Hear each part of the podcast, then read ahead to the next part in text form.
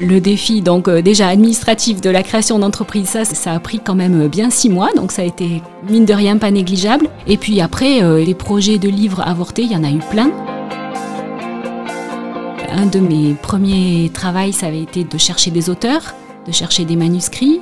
Je crois qu'aujourd'hui, j'ai contacté euh, deux ou trois fois plus d'auteurs qui m'ont dit qu'ils allaient écrire pour moi que de livres effectivement publiés. Donc effectivement, il y a beaucoup de choses qui ne se réalisent pas, qui ne se concrétisent pas. Mais si on concrétise, on va dire, un projet sur, sur 5 ou sur 10, c'est déjà pas mal. Pour moi, c'est pas vraiment une frustration que tous les projets n'aboutissent pas. Simplement, c'est quelque chose à intégrer qui fait partie de la route et qui est un projet sur cinq, par exemple, qui se réalise. Et ben, on est très content quand ce projet se fait et il n'y a pas vraiment de frustration.